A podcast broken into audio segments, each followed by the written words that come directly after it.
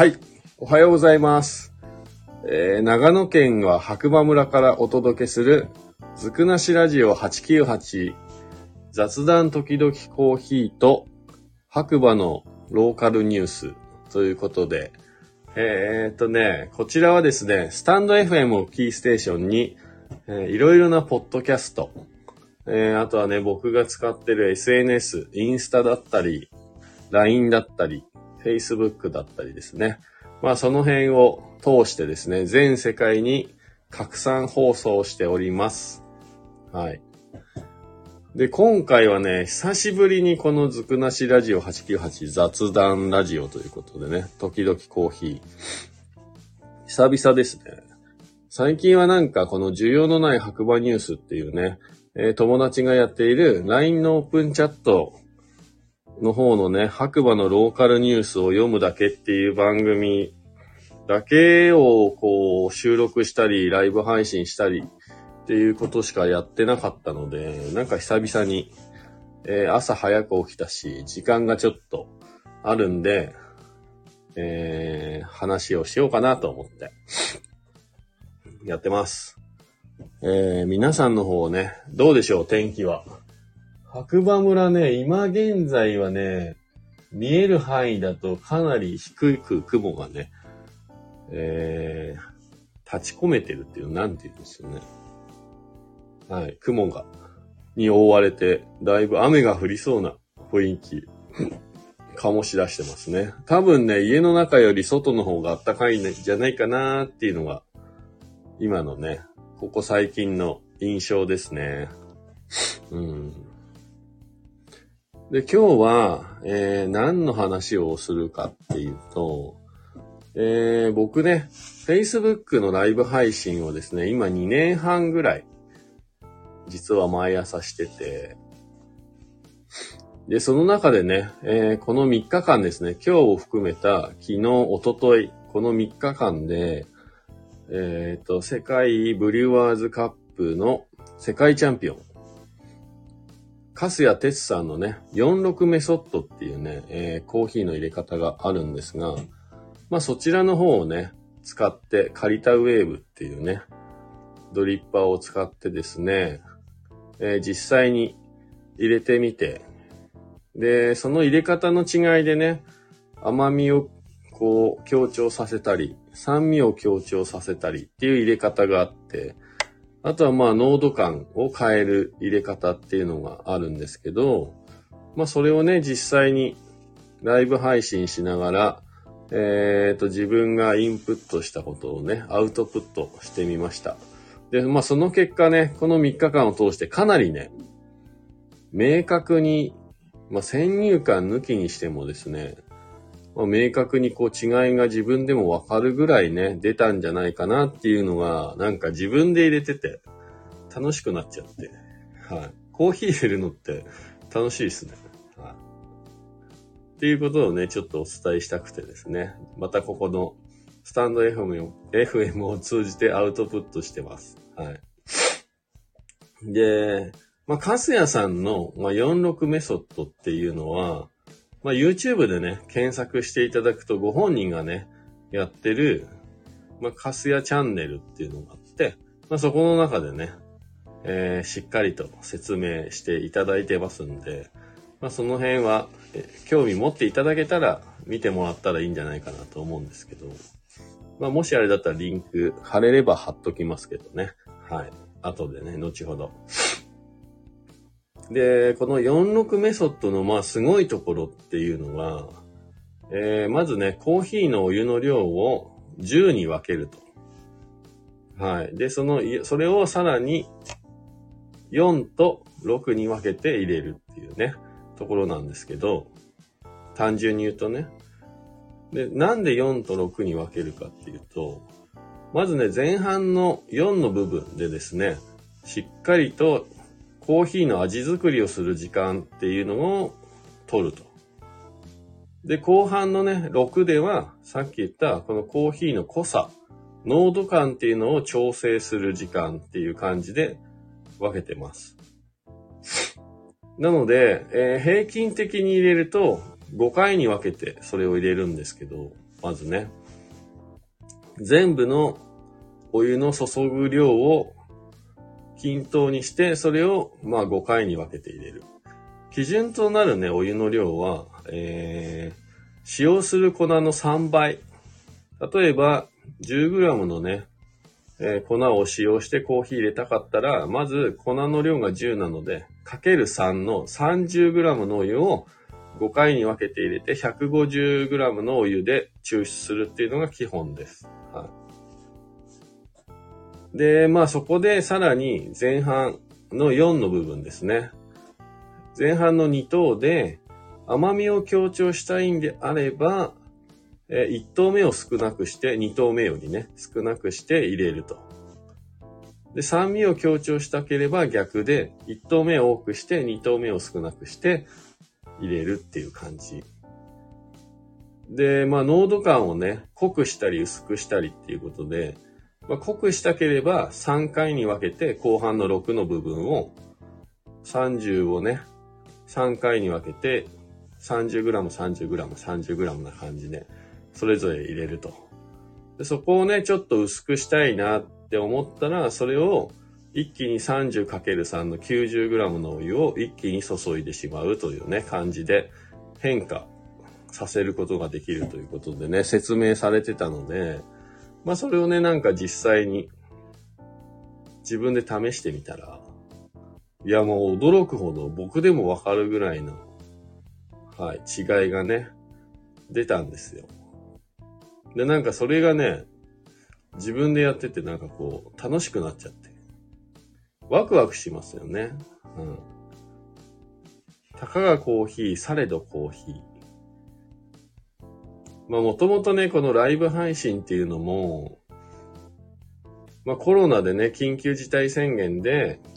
まあ自宅にいる時間が増えたわけじゃないですか。で、もちろんね、その時に、僕のお店のオンラインストアもそうなんですけど、やっぱりオンラインストアを使ってね、豆を買って家で楽しむという方がね、結構増えたと思います。で、そのね、家で入れるコーヒーの時間をね、いかに楽しんでもらうかっていうところ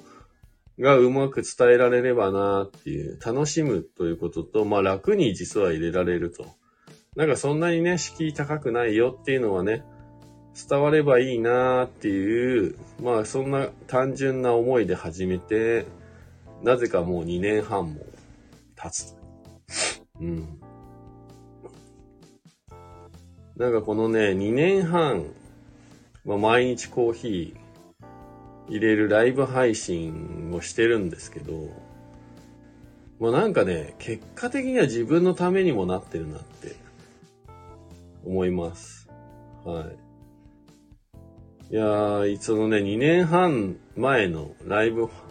配信の様子って、まあ YouTube にね、その頃も毎日こう、編集なしで上げたりしてたんで、まあ見返そうと思えば見か見返せるんですけど、まあ Facebook 上でもね、過去を辿ってもらうと見返せるんですけど、まあひどいっすよ。はい。このね、ライブもね、やってみないとわかんない大変さっていうのがあって、まあね、あの、基本的には独り言なので、まあ今も独り言ですけど、そう、これをね、永遠に話し続けるっていうのはやっぱり、ラジオの MC の人とか、テレビのタレントさんとかすごいなって思いましたもんね、やってみて。しかも生放送でね。うん。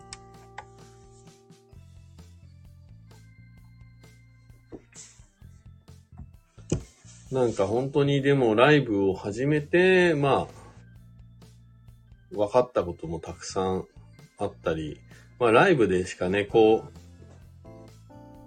会わない遠くの方もいますし、で、やっぱコメントのありがたさとかもね、あったりとか。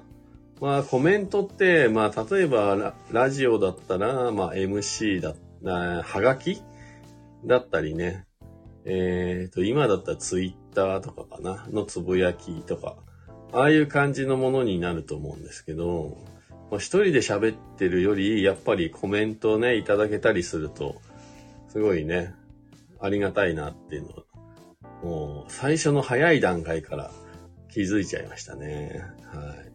なのでね、2年半毎日ね、こう、ライブ放送をしてると、挨拶しに来てくれる方もいますし、まあ本当ありがたいですね。まあほん、なんていうんですかね。今はね、えー、こういう長野県の白馬村っていう片田舎にいてもですよ。えっ、ー、と、情報発信、配信、発信が、自分発信ができるっていうね。まあ、ある意味、そういう時代が来たっていうことで、あんまりこう、距離とか住んでる場所って関係なくなってきたとは思うんですけど、でもね、実際にやっぱりオフラインで人に会うっっていう大切さっていうのは、なんかしみじみと感じるものがありますかね。はい。例えば画面越しで、まあ、ライブ配信って、まあ僕しか映ってないので、相手の方はね、コメント、それを見てコメントしてくれてるだけというか、コメントしてくれてるんで、相手の方の顔はわかんないんですけど、で、その方とね、最終的には会いたいなとは思ってて、で、たまにね、お店に来てくれる方もいますし、で、去年だったか、今年だったかな？えー、っと、コロナに、ね、なってからオンラインで知り合った。で、画面越しでは顔もね、見たことある。で、僕のね、ライブ配信を見てコーヒーを始めてくれた方がいるんですが、まあ、その方からね、突然、まあ、名古屋の方で今ね、連絡が来て、白馬に遊びに行っていいですかって突然ね、止めてくださいみたいな。いいですよ、つって。で、初めて、まあ、白馬でね、電車で来られたんで、僕のね、お店は駅前にあるんで、JR 白馬駅の。で、その時初めて会ったんですけど、まあ、初めましての感じは全くなかったですね。ただ、やっぱり画面で見るより大きいな、とか、まあそういう物理的なことはありましたけど、なんか、初めてなんだけど初めてじゃないっていう不思議な感覚があったり。うん。まあ、それもね、ライブ配信とコーヒーを通じてね、まあ、知り合ったというかね。はい。なんかとても不思議な感じがしました。で、その後ね、立て続けに同じ時代というか時期をね、ズームとかで乗り切った方々が、というか方がね、またね、白馬にふらっと遊びに来て、白馬の近くには来たから、つって、で、わざわざね、連絡くれて、会いに来てくれたんですけど。やっぱり初めましてっていう感じはなかったですね。うん。面白い時代になりましたね。なんかね、僕はね、なんかこれはどこでもドアなんじゃないかって思ってます。一種の。まあ、ドラえもんっていうのはね、えー、僕の小さい頃からアニメで放送してて、まあ、21世紀から来たドラえもん。なんで21世紀になったらドラえもんっているんだってね、もう子供心に思っててまあ思ってた人絶対いっぱいいると思うんだけど、僕の年代だったら。まあ、でもいざ蓋を開けてね、21世紀になったらドラえもんいないみたいな。どこでもドアもないみたいな。はい。まあそういう現実にぶち当たったりした中でこのコロナの中でね、ズームっていうものがめちゃ流行ってね、オンライン飲み会とか。なんかあれって、実際にはその場所には行けないんですけど、まあ画面越しにはね、その人がそこにいて、距離の縮まり方がどこでもドアに近いなって思っちゃいました。当時ね。この間久々にズームでミーティングを会社の上司とね、したんですけど、ズームをやってなさすぎて、使い方忘れてました。はい。まあそう考えるとね、あのー、2年ぐらい前の、異様に毎日ズーム開いてね、えー、いろんな人たちとお酒飲んだり、お酒飲まなくてもなんか毎日ね、毎晩、その時間帯に、そこにね、ログインして、話をしていたなっていうのはもう懐かしいなって思いますね。まあ今はね、本当に、まあちょっと出かけやすくなったんで、やっと普通に戻ってきたんでね、人に会うっていうことが、ここ2年半の中で一番まあまあ、しやすい時期になったっていうこともありますけどね。なのでね、まあ本当に、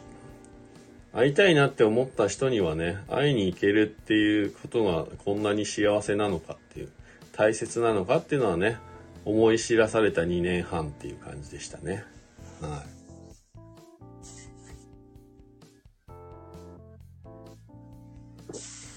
ということでね、あのー、今日は、えっ、と、カスヤ哲さんの46メソッドを3日間ね、通していろいろ試した結果、すごいなっていう。この46メソッドすごいなっていうのと、コーヒー入れるのって楽しくなってきたなっていう、ワクワクするなっていうね。はい。そういうお話でした。えー、まあね、また次回話したいことがあったら、まあ一週間に一回ぐらいしたいんですけど、なかなか、まあいろんな言い訳を雑談時々コーヒーお届けしました。えー、まあコーヒー楽しいですよ皆さん。家で入れてみてください。まあインスタントコーヒーでもいいですし、まあ市販のね、粉で売られてるコーヒーでもいいです。まあ豆から引いて入れるのがコーヒーってわけでもないので、はい。皆さんね、それぞれね、楽しい時間の過ごし方の中に、コーヒーをちょっとね、取り入れてもらえたらいいなと思います。では、いつものね、合言葉いきたいと思います。今日もいい日だそれでは皆さんまた次回お会いしましょう。長野県の白馬村からお届けしました。ガクでした。どうも。いい皆さん、いってらっしゃい。そして、行ってきまーす。